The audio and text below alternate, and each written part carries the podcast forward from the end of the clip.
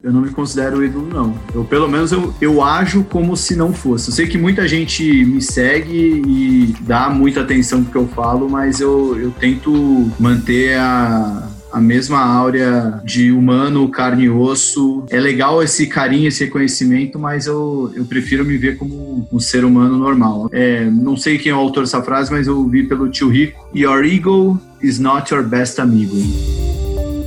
Invista com Tiago o podcast de quem investe para quem investe.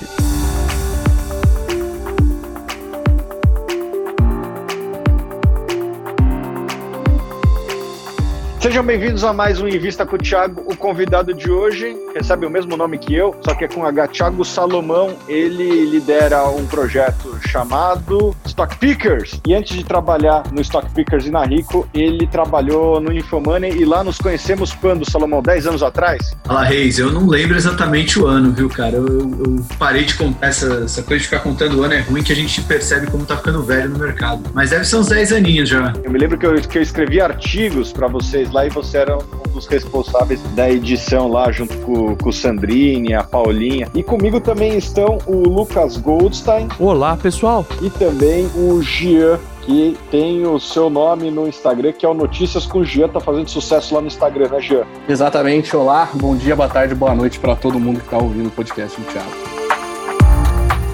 Antes de começarmos, não se esqueça Desde já, siga o Invista com o Thiago no Spotify, no Apple Podcast ou em qualquer player que você esteja ouvindo agora. Salomão, conta pra gente um pouco mais do que, do, do, que você faz hoje no Stock Pickers. Beleza, bom, primeiro, valeu pelo convite. Você é um cara aí que eu, como você já entregou, né, já há muito tempo, eu acompanho e sempre tive você como referência. É muito legal hoje estar tá tendo esse papo contigo, meu xará. O Stock Pickers está tá sendo o suplemento alimentar pra gente crescer um pouco mais rápido. É, bom, eu trabalhei 10 anos na Infomoney, eu fui de estagiário até chefe da redação e depois eu já tinha certificado para ser analista e tal. Nos últimos três anos de Infomoney, eu dividi a função de analista e chefe de redação, até que em 2018, de 2018 para 2019, eu já virei a chave para ser só analista lá na Rico, né? Tudo dentro do mesmo universo XP, né? Infomoney pertencente à XP e a Rico, uma das três corretoras do grupo. Na Rico, eu fiquei focado como analista de ações, mas surgiu o convite da Infomoney para tocar um podcast de ações Aí eu idealizei o, o que é hoje o Stock Pickers, né, que eu resumo como uma conversa de bar sobre mercado de ações. Basicamente é isso. A gente tenta levar esse assunto tão denso, com discussões profundas até, mas de uma maneira mais leve e até um pouco irresponsável, até no, no bom sentido da palavra. E como toda mesa de bar, tem sempre, né, na mesa de bar tem o, tem o Bolsominion, tem o, o esquerdista, tem o cara super inteligente, tem o cara que só quer arranjar briga. Aí no Stock Pickers é mais ou menos assim, né? Eu sou o cara lá, fico jogando casca de banana ali pro pessoal, entendo do assunto, mas tô lá mais para fazer a galera falar. O Renato Santiago, meu parceiro, é o cara que é fora do mercado financeiro, mas é super inteligente, com várias perguntas super ácidas. Tá lá para fazer a, o jogo feio. É o, é o camisa 5 ali do. É o Lula Molusco campo, do né? Stock Pickers. Excelente definição. E a gente sempre traz uns caras para falar do, do, de uma maneira mais séria, só que sempre tirando eles um pouco da zona de conforto. Acontece que o Stock Pickers acabou ficando muito maior do que a gente imaginava, né? A gente superou ali em pouco tempo 300 mil ouvintes por mês. É, a página do Instagram já cresceu pra caramba e ele tá cada vez mais um projeto único, né? Tem um pouquinho mais de um ano de vida, mas antes era algo, era a minha segunda profissão, junto com a segunda profissão do Renato, e hoje a gente está cada vez mais dedicado a fazer Stock Pickers, não só um podcast, mas um multicanal aí, vídeo, texto e tudo que a, a mídia permitir. Salomão, fala para mim, qual que é a sua filosofia de investimento? Que você já, já dialogou com toda, todos os gestores, já passaram por lá, é, não só gestores como grandes investidores. Qual, qual desses aí você mais se identifica? Ah, eu acho que até pela minha profissão e formação, eu sou um cara bem longo prazista, né? Não sei se existe esse termo, mas eu gosto, meu foco é longo prazo, não, admiro muito quem ganha dinheiro no curto prazo. Sou cotista de muitos gestores que ganham dinheiro no curto prazo, mas eu acho que é, eu eu consigo buscar uma tranquilidade maior e me identifico muito mais com a filosofia de longo prazo. Não só pelo que eu estudo, mas também pelo que eu invisto, né, Thiago? Porque eu, como analista de, de investimentos, certificado, a gente tem vários bloqueios ali para investir em ações. Né? Você só pode comprar depois de tanto tempo, quando compra, só pode vender depois de tanto tempo. Eu nem sei direito quais são as janelas, porque na XP eles facilitam o negócio. Na XP é analista de ações que trabalha na XP, não pode investir em ações. Se fodeu! Tão simples quanto isso. Então, eu só invisto via fundos de investimento. Então, eu já, é, eu já era uma pessoa com visão de longo prazo, e sendo cotista de fundos, você não tem outra escolha que não seja ser longo prazista, né? Porque qualquer fundo que eu queira resgatar da minha carteira tem um prazo de resgate médio de 30 dias. É, e 30 dias são 30 dias. Né? No Brasil, costuma aparecer 360 dias, né? mas, é, mas são 30 dias, né? É muita vol para você querer tradar cotas de fundos. Né? Então, eu sou longo prazista e daqueles que gosta de comprar na queda, gosta de vender na alta, não sei quanto que pode cair mais, mas vou comprando, não sei quanto pode subir mais, mas vou vendendo. Todos os velho investors que já passaram ali pelo, pelo Stock Pickers, eu, eu me identifico com quase todos eles. A única diferença é que um gestor de fundo de ação, ou ele está otimista, ou ele está muito otimista, né? Porque ele tem que estar tá com pelo menos 67% do patrimônio dele, do fundo, comprado. E eu não, eu posso diminuir a exposição em ações quando eu achar conveniente é, e posso aumentar também quando eu achar conveniente. Então eu sou, eu, eu, eu me, me, identifico mais com os velhos investors com a vantagem de, de poder ficar menos comprado do que eles quando achar necessário. E você como analista aí, quais são as suas empresas mais queridas? E, as, ah, eu... depois as, as não queridas? Não, é fácil, a gente não tem problema falar do que não gosta. Até porque nos preços de agora, pouca coisa se tornou não querida, né? Aliás, teve um episódio do Stock Pickers, é, Tiagão, que se você quiser até adotar isso aí, eu parei de usar o termo queridas ou queridinhas para ações que a gente gosta, porque um dos gestores que eu entrevistei, o Gustavo Aranha, da Geocapital, ele explicou pra gente, eu fiz essa pergunta, quais são as suas queridinhas? Aí ele falou, sabe que engraçado? Porque em vários idiomas, querida e cara são sinônimos, são têm o mesmo significado. Então, quando você fala que uma ação é querida, na verdade você está falando que essa ação é, é cara. Tá bom. Tchau. Tchau, querida. Para mim, querido deveria ser aquilo que eu quero. Eu tô, tô, pensando aqui, não sou professor de, de, português. No idioma português, tudo bem, mas ele falou que em outros idiomas, querida e cara é, são sinônimos. Aqui no nosso podcast a gente fala português. Qual, qual que você gosta aí? Vai, vamos lá. Não, eu só fiz essa introdução só para deixar o papo mais longo, né? Desculpa. É, essa crise fez a gente mudar um pouquinho a maneira de olhar as empresas, né? Antes a gente olhava as que mais podem crescer o lucro, as que mais podem ganhar market share, e a partir de março a gente começou a olhar quem vai sobreviver à crise ou não. Então a gente faz lá uma, um filtro de empresas que têm uma estrutura de caixa interessante, que estão dentro de um segmento que pode se beneficiar de uma mudança é, estrutural do, do consumo e também aquelas que talvez podem até ser impactadas de certa forma, mas o preço sofreu muito mais do que o resultado de fato vai sofrer no, no médio e longo prazo. Então, pegando essa, essas três, esses três principais pilares, a gente gosta muito de Magazine Luiza, a gente gosta muito de Rumo, Vou pegar pela ordem da, das preferências, né? Rumo tem uma participação um pouco menor, mas é Magazine Luiza, também empresas com uma exposição mais ao, ao exterior, a gente tem uma, uma parcela importante em JBS, empresas que são afetadas aí no, no curto prazo, mas olhando para médio e longo prazo, tem um espaço enorme para crescer,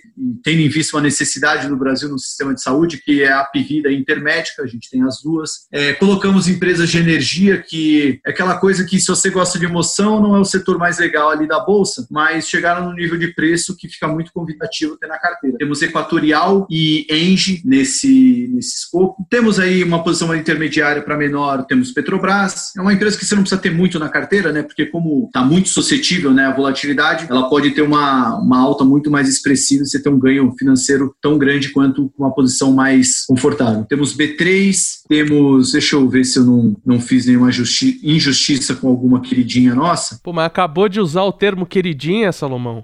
Ah, é que o Thiago Reis já mandou eu parar aqui de. Aqui é português. É, aqui é Brasil, né? Aqui nós constrói fibra, rapaz! Guatemi e Alpargatas também estão na nossa carteira. Ah, e não podendo esquecer nossa exposição é exterior. A gente divide essa exposição tanto em, no ETF da S&P, o IVVB 11, como também uma parte em Suzano. Essas duas representam cerca de 10% da carteira. Tem lá as empresas que são impactadas agora no curto prazo, mas estão com preço interessante, aquelas que podem surfar muito bem esse momento e também aquela exposição mais a dólar que a gente gosta de ter. Do que a gente não gosta, é meio, acho que é meio que o o que sobrou, né? Companhias aéreas a gente não gosta de ter agora, empresas que estão numa situação mais complicada a gente não gosta de ter agora, né? O caso da, da CVC está exposto a um setor complicado e está passando por um turnaround. Via Varejo, a mesma coisa. É, são empresas que aí você pode falar, pô, você não gosta? Nesse momento eu não gosto. A gente fica bem tentado a mudar de opinião dependendo do, do preço que chegarem, né? Acho que tudo no mercado tem seu preço e o que a gente busca aqui principalmente é ter alguma, alguma buscar simetrias, né, relações de risco-retorno interessantes. Eu não gosto de azul nesse momento, mas se ela chegar lá para 8, 7 reais, aí pô, é impossível não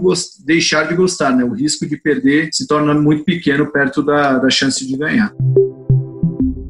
Salomão, é, se o Stock Pickers fosse feito em um bar da região da Faria Lima e arredores, do condado, qual bar seria? Qual seria principalmente a sua dose ao lado da conversa, do papo com a geral lá? É, eu não tenho dúvida que o bar seria o, o, nosso querido que fica em frente ao ali de esquinas do que eu fui no fui na festa final de ano do, do Alasca ali esqueci o nome o do amarelinho lá o da, da lona amarelinha eu nem sei se tem nome aquele bar ali mas é o barzinho ali de esquina da, da Leopoldo com a com a Clodomiro ali Pô, queria lembrar o nome dele. Eu chamo ele de amarelinho. Eu não sei nem se ele tem nome. Mas é um botequinho ah, ali. Eu acho que eu sei, acho que eu sei. Mestre das batidas? Certa resposta.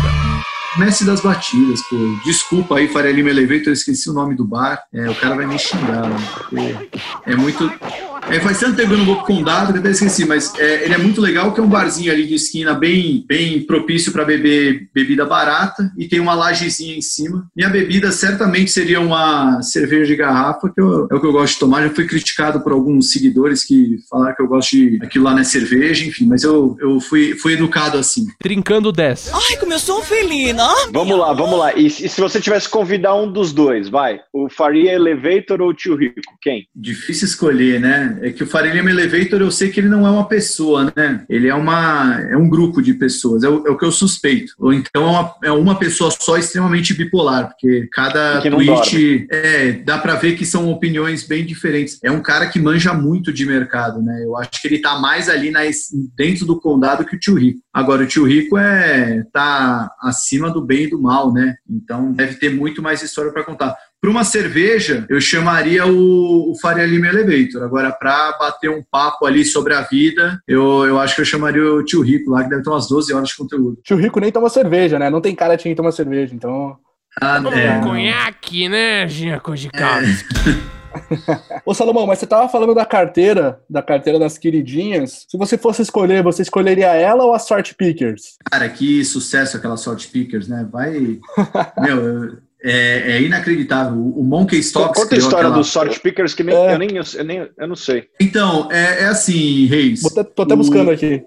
O Monkey Stocks, de meu querido Marcelo Aleme, pô, um abraço pra ele. O cara criou a carteira do Monk lá, que ele fazia uma mega sorteio aleatório e a carteira estava batendo todas as carteiras recomendadas do, do, Brasil no ano passado. E aí a gente falou, meu, não é possível. A gente não, foi o Renato Santiago que criou. Ele falou, meu, vamos criar uma carteira também aleatória, mas com uma regra ali, na, na aleatoriedade, porque a do Monkey Stocks é muito aleatória mesmo. A nossa, ela tem uma regra bem Meio clara, que é, é. é, todas, todo fim de semana tem a Mega Sena, e aí saem as, os, as, as as bolas da Mega Sena, os números, sei lá que, que é o nome disso. E cada ação do Ibovespa, a gente deu um número que representa, é, vai de 1 a 60 né, na, na Mega Sena. E aí a gente colocou todas as ações do Ibovespa lá como de 1 a 60. Então, sempre que sair a bola 8, 12, 24, 48 e 60. Cada número desse é uma ação do Ibovespa e vira a carteira, a ação da carteira Sort Pickers. Preço de entrada é abertura de segunda, preço de saída, fechamento de sexta. E a carteira Sort Pickers igualou a carteira do Monkey Stocks. Aí você pega no 2019 o ranking das 20 carteiras recomendadas do Brasil. A primeira é Monkey Stocks, a segunda é Sort Pickers e lá a terceira, lá embaixo, vem as carteiras humanas. E nesse ano, a Sort Pickers é a melhor carteira recomendada, que não é recomendação, tá? CVM, não é recomendação. é, é, mas é a melhor carteira se tivesse lá no, no ranking do valor, o valorzão League, né? Como o Monkey Stocks chama, a gente estaria ali em primeiro lugar. Eu tô até buscando aqui para pegar desde o começo, ele tem aqui o Monkey Stocks, eu tô, não tô achando, mas as duas, se pegar desde o começo do ano passado, desde que foram criadas, elas ganham das carteiras de corretoras assim por muito, né? Por muito, cara. E assim é, ah, mas ela aleatoriedade no curto prazo sempre ganha. Uma porra, já faz quase 18 um meses, velho. Tudo marmelada, é tudo marmelada, tudo cotada já. Não, mas sabe que 18 meses é pouco, né, Salomão? Tipo, o Warren Buffett já teve vários períodos de três anos que ele não supera o índice, inclusive nos últimos 10, né? Então, é que, é... é que Reis, 18 que, meses é que... é pouco tempo, por incrível que não, pareça. Eu não estou mudando de, de opinião de investidor, de vou investir na aleatoriedade. Mas o que assusta é a duração, que pode parecer pouco, mas são 18 meses. E a, a consistência, porque ela é consistentemente, em primeiro, sabe o que me lembra essas carteiras? Fazendo aí uma analogia futebolística aí, o time do Corinthians lá, que ganhou o, Brasil, o último brasileirão do Corinthians, cara, foi um dos times mais feios que eu já vi jogar, mas o, o time ganhava, e ganhava, você falava, ah, uma hora vai começar a perder, mas não perdia, ele ia ganhando e ganhando e ganhando e ganhando, ganhou, sei lá, com oito rodadas de antecedência. 1x0, 1x0, 1x0. De forma totalmente aleatória, parece que ele ia ganhando, tanto que não conseguiu repetir no ano seguinte, mas foi uma aleatória aleatoriedade que durou por muito tempo. Você fica, meu, não é possível que ninguém consegue ganhar desse time. Não Eu não sei o que isso significa, mas pode ser qualquer coisa. Tá bom, a gente tem aqui um quadro que é o compra, vende ou mantém. Eu vou, eu vou falar alguns temas ou ações e daí você tem que falar a sua opinião. Eu falo opinião ou eu falo compra, vende ou mantém? É para comprar, mantém ou vender e se quiser também fazer a justificativa correspondente. Ah. É a versão em vista com o Thiago do bate-bola jogo rápido com o Thiago Salomão. Vamos lá. Aquele bate-bola jogo rápido. Vamos lá. Fang, Fang. A Fang Mantém. Argentina. Ah, vende. Já basta o Brasil, né, meu? Pelo amor de Deus. A gente já, já tem Brasil aqui, não precisa da Argentina. É, eu ia falar, Brasil. Não, Brasil compra, Brasil compra. Futebol brasileiro. Não, futebol brasileiro é muito compra. Eu acho o futebol internacional um saco, meu. Desculpa quem gosta muito assim, mas é, é tudo tão perfeito, sei lá, é que nem namorar a Gisele Bündchen. É, meu, tem que ter alguma emoção ali, o cara que bate o lateral errado, o cara que entra o cachorro no, no campo. Futebol internacional ali é muito bonito de ver, mas eu não gosto de torcer muito. Gosto de futebol brasileiro mesmo, com todas as suas imperfeições e passionalidades que tiram a gente do sério. Então, se for para te convidar para ir assistir a final do Campeonato Pernambucano ou da Champions League, você prefere o Campeonato Pernambucano? É lógico que não. É lógico que não, porque eu também prefiro ver um desfile de, de top então pode me chamar para a Champions League. Eu acho que os arredores, o networking, networking é importante, né, cara? Então é, acho que pode ter muito mais a agregar ali na, lá na Champions League. Já que a gente estava falando da carteira, sort pickers ou aleatoriedade, o que, que você acha? Sorte pickers ou aleatoriedade? Sorte pickers. É, no final as duas é a mesma coisa. É, as, as, duas são, as duas ou, são aleatórias. Ou a, ou a, sua aleatoriedade é melhor que a, que a é, aleatoriedade normal. Não, eu, eu, as duas são a mesma coisa, mas eu acho que sorte pickers é muito divertido, mas, gente, não coloquem dinheiro lá. Coloquem o dinheiro fictício, né?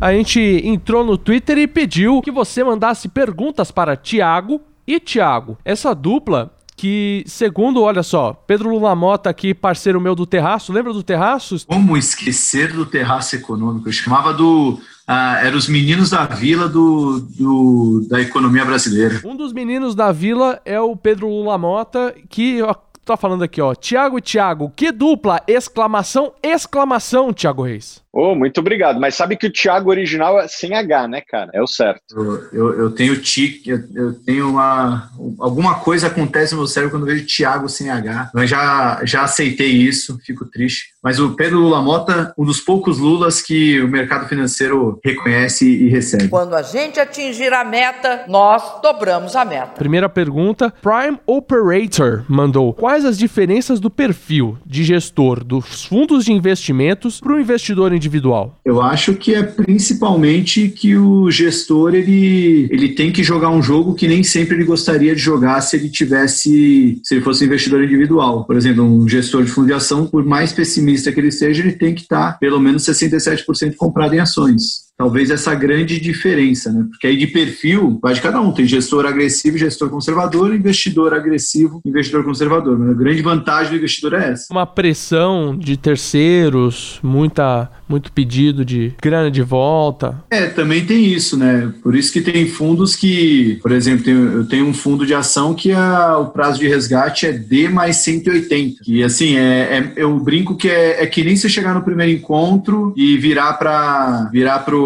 pro, correspondente e falar: olha, eu ronco e faço muito som quando eu tô dormindo e gosto de almoçar com o pé na mesa, sabe? Você meio que já abaixa completamente a expectativa para a pessoa estar tá com você depois disso, ela tem que gostar muito. É que nem um fundo D mais 180. Você já fala, Pra você chegar na segunda base, você espera 180 dias, é isso? Exato.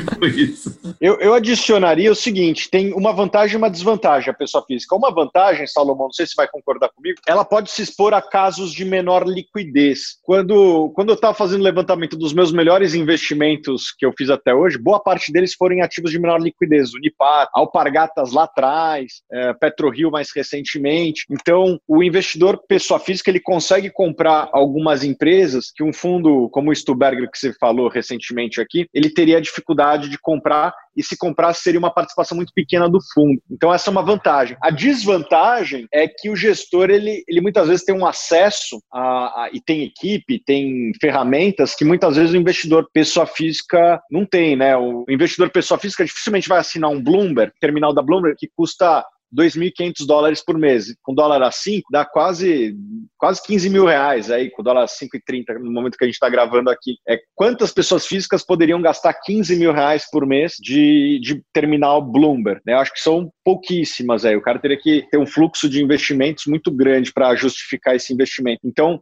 eu acho que tem uma vantagem e uma desvantagem o investidor pessoa física em relação ao investidor uh, institucional. Você me lembrou outro ponto aí, Reis. Desculpa deixar a resposta longa, mas o, o João Braga falou isso uma vez. Eu vi o Rogério Xavier na live da Infomoney também falando um pouco disso. O Braga uma vez falou que ele, ele quer ser um gestor, que ele não quer ser grande o bastante para ficar impossível de se mexer, mas também não quer ser pequeno do tamanho que o CEO da, de uma empresa não vai querer receber ele para conversar. Então também tem esse tipo de abertura, né? Quando você é um investidor com maior cacife, você tem algumas alguns acessos que te facilitam muito, né? O Xavier da SPX falou sobre as, o fato de eles terem mesas proprietárias agora de, de crédito na SPX que te possibilita fazer é, fazer parte das ofertas de crédito de empresas, né? Você não precisa esperar a oferta vir para o mercado para você é, comprar esses ativos, né? Então você já consegue até ter muito mais informações que você não teria sendo um investidor comum.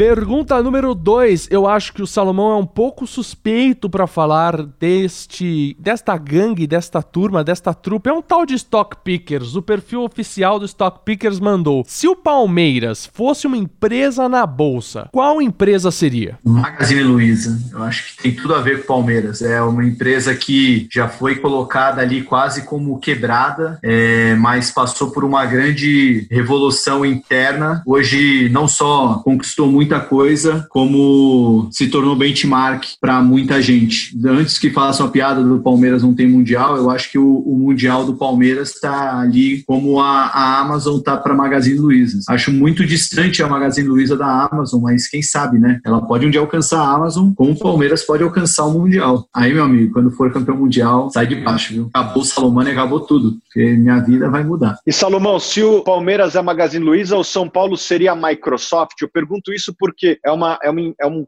um time que já conquistou o mundo, nunca foi uhum. rebaixado, nunca foi rebaixado. Você acha que faz sentido essa analogia? Não, eu acho que o São Paulo tá mais para blockbuster, talvez, que sempre esteve ali diante. To, todo mundo achava que era intocável, impenetrável, só que hoje já não é, não é nada do que era no passado. Não, brincadeiras à parte, brincadeira com os São Paulinos. Mas eu acho que o São Paulo hoje está numa situação mais Ambev. Ambev já foi o, o, o grande nome do, do mercado brasileiro, do capitalismo brasileiro, e hoje está naquele processo que ninguém acha que a Ambev é pequena, mas ela está longe de ser a preferida ali do, dos investidores. E a Ambev não foi rebaixada também. É, a Ambev não foi rebaixada, mas sem, o que, que é a vida se não tem emoção, né? Que graça, a graça de ser rebaixada é que um dia você volta e pode ser campeão. Ficar ali na mediocridade, ali só no nota 5, não tem graça, né? Eu posso te falar, às vezes eu penso que o rebaixamento faz bem, cara. Faz. Total. Faz as coisas se, se tirar aquela sujeira, sabe? Tipo, meio que você toma aqueles remédios para dar uma limpada. É mais ou menos isso o rebaixamento. Rebaixamento, chifre, demissão são,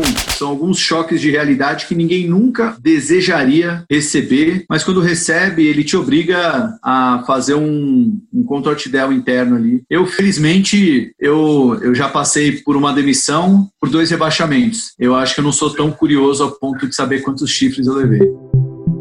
Terceira pergunta é do Lincoln. Qual o maior trade da vida do Salomão e qual o sentimento dele com IRB? É, o maior trade, eu vou falar como analista, tá? Porque eu como investidor, é... como investidor, meu maior trade foi a cota do, da Atmos. Consegui pegar no momento que eu que abri a oportunidade, eu comprei, assim, não só foi o fundo que eu mais gosto ali da minha carteira de ações, como acabei virando amigo do, dos sócios lá, já várias vezes me receberam quando eu fui para o Rio de Janeiro. É uma das melhores casas de ações do Brasil, sem dúvida. Agora, como analista, a Magazine Luiza eu tenho um grande carinho e a B3. Eu sempre falo Magazine Luiza, então vou falar outros, porque a B3, ela sempre esteve na carteira, quando era carteira Infomani, e depois virou carteira RIP. Nesses quatro anos e meio aí, ela sempre esteve ou como BMF Bovespa, ou como CETIP, e depois, quando virou B3, nunca mais saiu. Foi a melhor ação, porque eu gosto de todos os rebalances que eu fiz. Ela já foi 3% da carteira, já foi 15%, sempre brincando de comprar na baixa, vender na alta. E sobre IRB, ah, cara, eu, eu tenho um poeta aí que falou uma vez, né, quem planta sacanagem colhe solidão. Eu não digo que a IRB plantou sacanagem, mas eu acho que faltou um pouco ali de transparência no mercado. Aí, assim,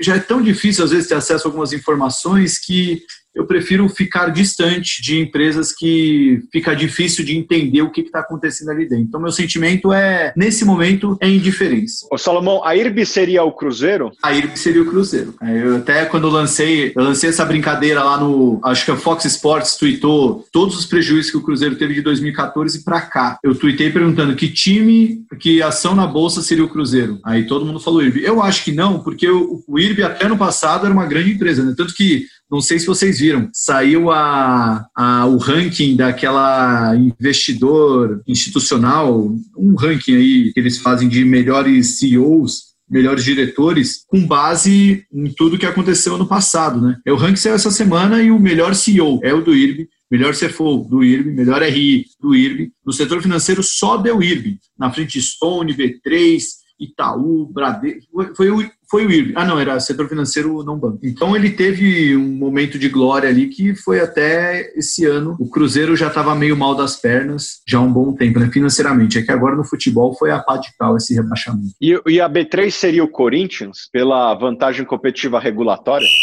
Eu acho que a B3 está mais pro Flamengo, cara. Porque o Flamengo tem um pouco dessa vantagem, mas indiscutivelmente hoje, infelizmente, como palmeirense, tem que falar que o Flamengo é o, é o adversário a ser batido, né? Todos querem bater o Flamengo, assim como é, a B3 é meio que muita gente não gosta da B3, mas se perguntar se você quer ser sócio da B3, muita gente gostaria disso. Aproveitando, o Leonardo Fechini mandou: B3 é a nova Cielo? Não, a gente jogou essa polêmica ali no último stock pickers no, no César Paiva, mais longe de. Ele nem, ele nem falou isso, ele só falou que é, smells like Cielo, vamos dizer assim. Ele deu a entender que a Cielo, no passado, antes de ter toda a competição, ela tinha margens muito elevadas, era uma empresa muito, muito boa. E se essa competição vier para o mercado da B3, o mercado, né, o mundo, o capitalismo em geral, ele se move para onde tem dinheiro. Né? Você vê um setor ali, uma única empresa, margem de 60%, é, lucro consistente, uma hora vai ter concorrência ali, né? É, mas mas não é o cenário de curto prazo ainda. E mesmo que tenha uma concorrência, a B3 tem muitas frentes ali que distanciam ela de uma Cielo.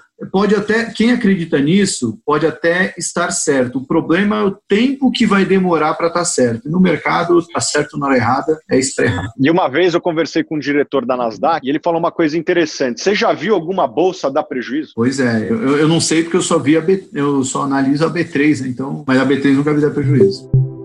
Vou pegar mais uma pergunta aqui. Renato Gonçalves mandou pelo Twitter. Feito um valuation hoje, quanto tempo até definir que mudou algo e é melhor pular do barco? Em trimestres. Reis ou eu? Posso responder? Manda bala, você é convidado.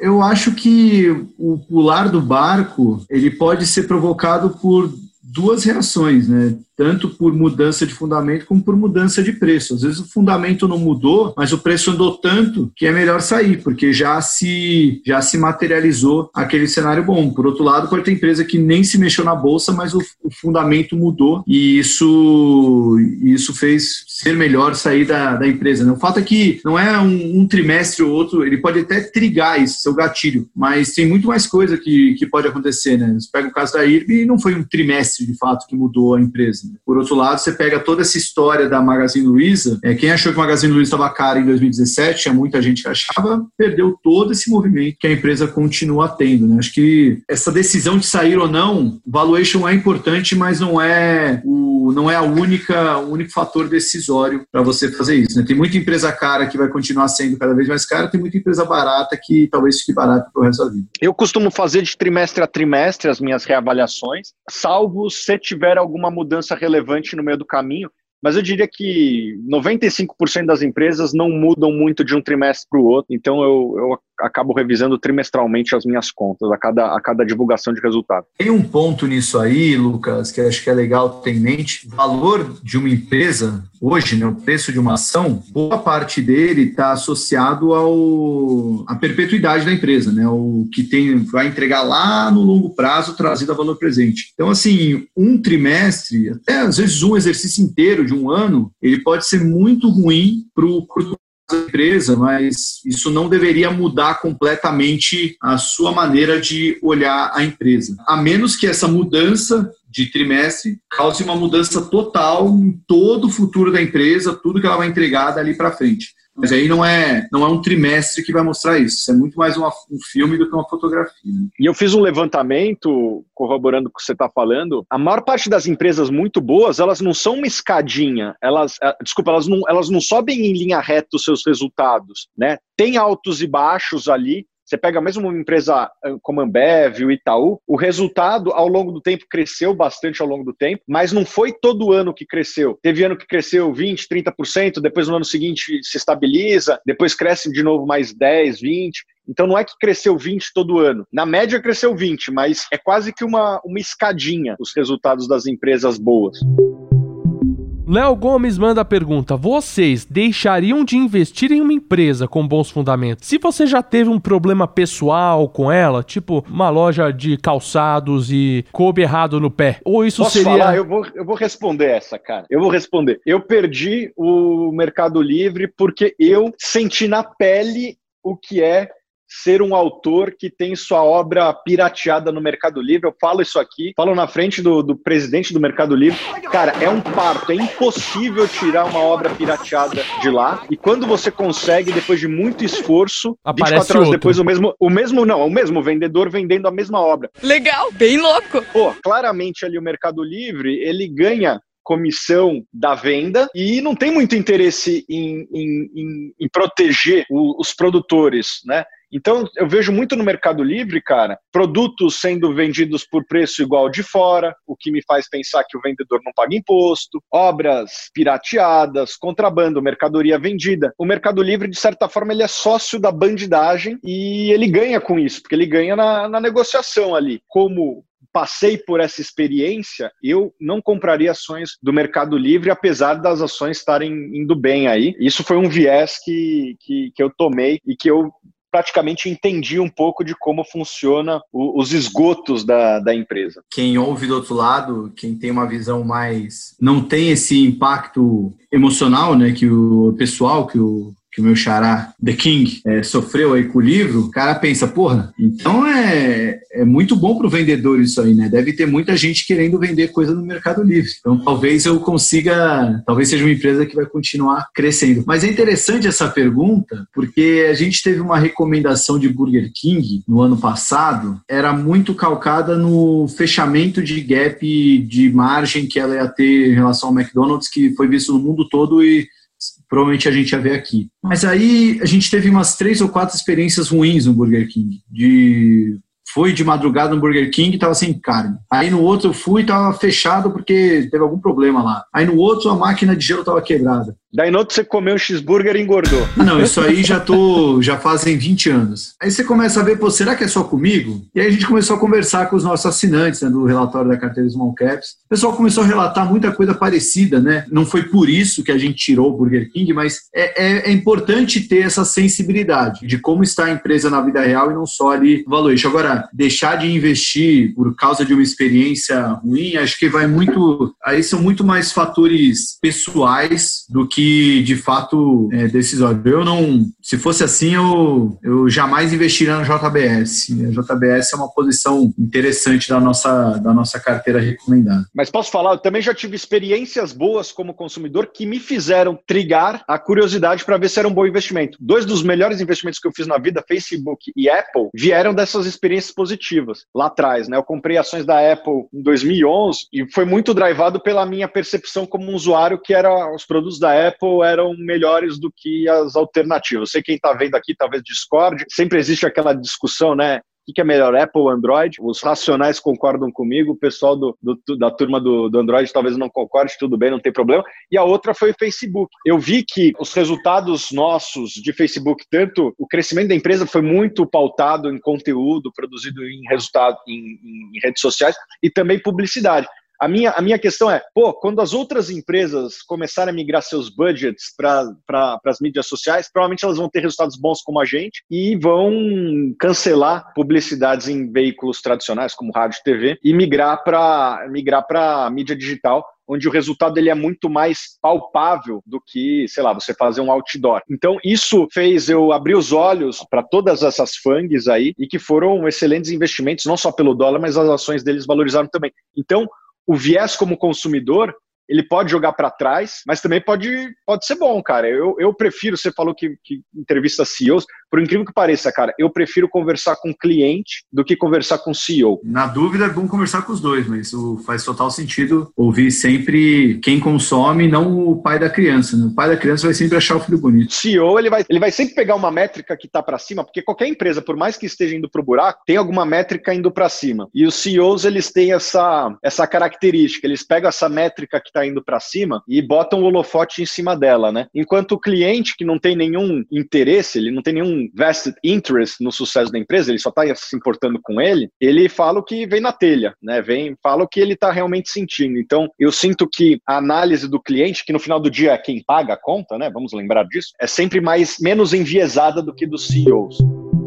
Olha, eu também abri uma caixa de perguntas no meu Instagram, mas o meu público, o meu público no Instagram não é o público de investimentos, é um público mais da zoeira. Aliás, aproveitando, você ganhou muitos seguidores depois da minha declaração em público sobre o seu perfil? Ou não, não emocionei muita gente? Com certeza eu não ganhei da sua namorada. Ela deve estar ah, tá. um pouco é, chocada. Mas ainda não foi pro ar, né? Sua preferência. Não, mas eu, é que eu postei no Instagram que Lucas Goldenstein é o melhor perfil do Instagram do Brasil. Do Brasil? Ah, na minha opinião. Melhor muito obrigado. Na Thiago, concorda? Eu concordo. É um Instagram muito, muito bom. Me, diver, me, me divirto. Quando não tem nada para fazer, eu entro lá no seu para dar risada. O usuário elesh.luiz é, é um usuário estranho, perdão se eu falei errado. Ele lançou uma, um dilema. Se um vampiro morde um zumbi, o que acontece? O zumbi vira vampiro ou o vampiro vira zumbi? Desculpa a ignorância, mas quando o, o vampiro morde alguém, a pessoa vira vampira? Eu não sabia disso, não. Eu pensei que a pessoa morria. Depende, se sugar todo o sangue da pessoa, ela morre. Se não, caso contrário. É, eu, Você pode eu até sei, casar com ela, tipo a mulher do Crepúsculo. Ah, é verdade. É que eu não, não vi esse filme. A minha pergunta é uma analogia. Se o Papa vai no chiqueiro, os, os porcos saem benzidos ou a túnica branca dele sai marrom? Caramba, eu não fa- essa daí eu, eu, eu não bebi o que vocês beberam, cara. Eu tô só na água hoje. Os dois, pode ser? Os dois, os dois. É, depende. Precisa tocar no porquinho ali.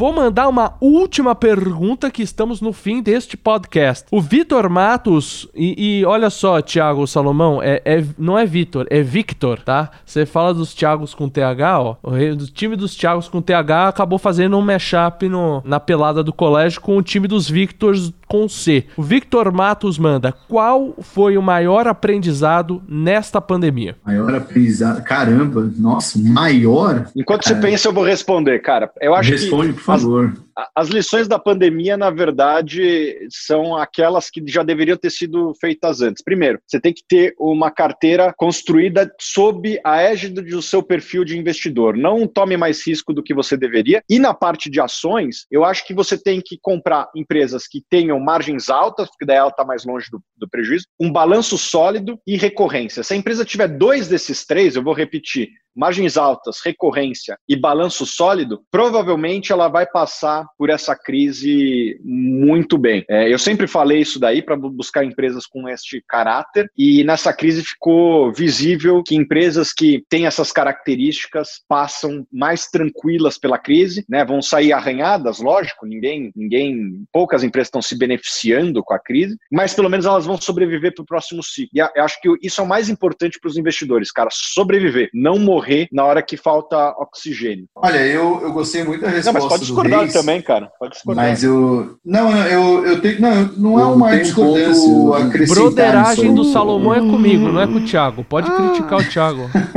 Critica aí, cara. O que, que eu falei? Eu acho que, né, que primeiro eu estava pensando muito na vida também, não só nos investimentos, mas acho que nos investimentos, que o, o Reis falou faz muito sentido, mas o problema é que mesmo quem tinha uma carteira assim, viu a carteira sangrar demais a ponto de se perguntar o que que eu fiz de errado. Onde, que, onde foi que eu errei? Na verdade, não errou, né? O mercado reagiu dessa forma. E acho que a principal lição é, é não, não basta só você comprar empresas sólidas. Você tem que saber que essas empresas, mesmo sólidas, elas também podem sofrer num momento como esse. E você tendo a segurança de que elas são empresas que vão sobreviver a isso, elas vão sangrar, mas vão sobreviver a isso, você pode até, talvez, aproveitar essas quedas para comprar no melhor preço, ou então manter como está e passar adiante. Mas não, acho que foi até uma reação que a gente não viu muito, mas de gente saindo na hora errada, né? Eu adicionaria, Salomão, o seguinte: se você pegar a gestão de duas empresas que foram muito boas nos últimos anos, né? Quando eu digo os últimos anos, nas últimas décadas. A Apple, na gestão de Steve Jobs, que talvez tenha sido o melhor CEO da história, caiu 50% ou mais no mandato dele, que foi de aproximadamente 15 anos, ali de 97 a 2011, caiu 50% na mão do Steve Jobs. E a, e a Berkshire Hathaway, do Warren Buffett, caiu 50% ou mais em quatro ocasiões. Tipo, e o que, que eu quero dizer com isso? Acontece essas coisas nas melhores famílias. A volatilidade no mercado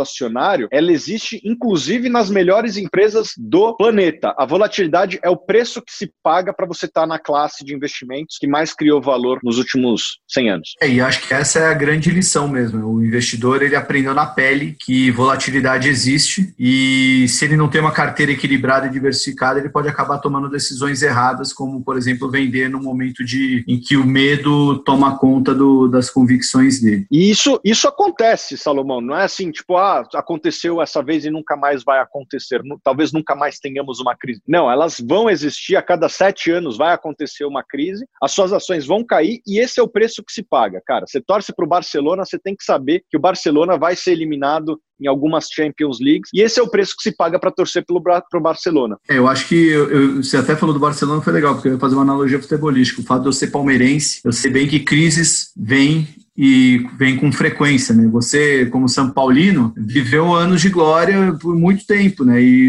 Inclusive ganhamos tem- do Barcelona. Inclusive ganhamos É, do não Barcelona. tem. O São Paulo não tem uma grande crise. Já o Palmeiras foi de campeão da América para rebaixado em três anos. Crises acontecem, mas isso também passará. Tipo o Brasil que fica 20 anos andando de lado, aí de repente ganha 94, ganha 2002, final 98. Aí de repente vem um 7x1. Exatamente. Para terminar rapidamente, o Guilherme Rodrigues escreveu: Tiago e Tiago, meus ídolos. Vocês se consideram ídolos? Eu não me considero ídolo, não. Eu, pelo menos, eu, eu ajo como se não fosse. Eu sei que muita gente me segue e dá muita atenção pro que eu falo, mas eu, eu tento manter a, a mesma áurea de humano, carne e osso. É, tenho meus erros, meus defeitos e acho que é legal esse carinho, esse reconhecimento, mas eu, eu prefiro me ver como um ser humano normal. Afinal, já diria, é, não sei quem é o autor dessa frase, mas eu ouvi pelo tio Rico, Your ego is not your best amigo. Então, muito risco e pouco ego. Acho que o ego é, acaba corrompendo as pessoas. Tiago? Cara, mais ou menos por aí, assim, os, os, os maiores erros de investimento vêm quando você está muito confiante, né? Então, você tem que sempre manter é, os pés no chão. E a lição no Stock Pickers? Qual é a maior lição que você teve no Stock Pickers? Acho que a maior lição que o Stock Pickers teve foi a, a importância de debate. Colocar as pessoas que pensam diferente para debater é uma coisa que é exercitada por todas as grandes gestoras do mundo, mas a gente não via muito isso nos meios de comunicação. O Stock Pickers trouxe isso, mostrou como é valioso ouvir quem pensa diferente de você. Acho que esse é o grande legado que a gente quer deixar. Quando teremos o Boulos no Stock Pickers? Ah, eu não, aí eu não acho que ele, acho que ele não vai, até porque ele é parecido comigo. Me chamaram de Boulos aí, então botar ele do meu lado aí vão achar que a gente é irmão. Todo investidor de verdade sabe bem escolher as ações nas quais ele irá investir. Quer saber esse segredo? Baixe agora o e-book Aprenda como analisar uma ação. É totalmente de graça no link da descrição deste podcast.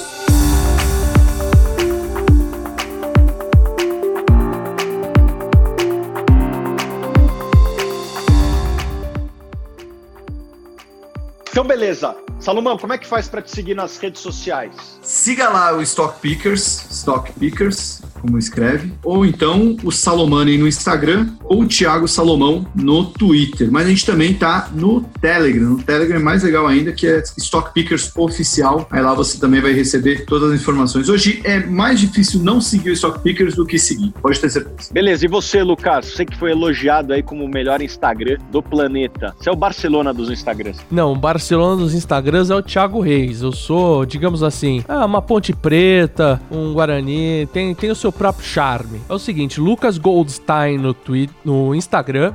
E como tem um ser humano que tem o usuário Lucas Goldstein no Twitter, é Lucas Underline Goldstein também aí no Twitter, né? E é isso aí. Beleza, e eu sou Thiago Reis, você digita aí em qualquer rede social, estamos em todas lá, Thiago G Reis, nas que vão, arroba. Então é isso, pessoal, muito obrigado pela presença de vocês, muito obrigado, Lucas, por coordenar mais um podcast. Eu que agradeço a presença de ambos os mitos. E obrigado, mito, ídolo, Thiago.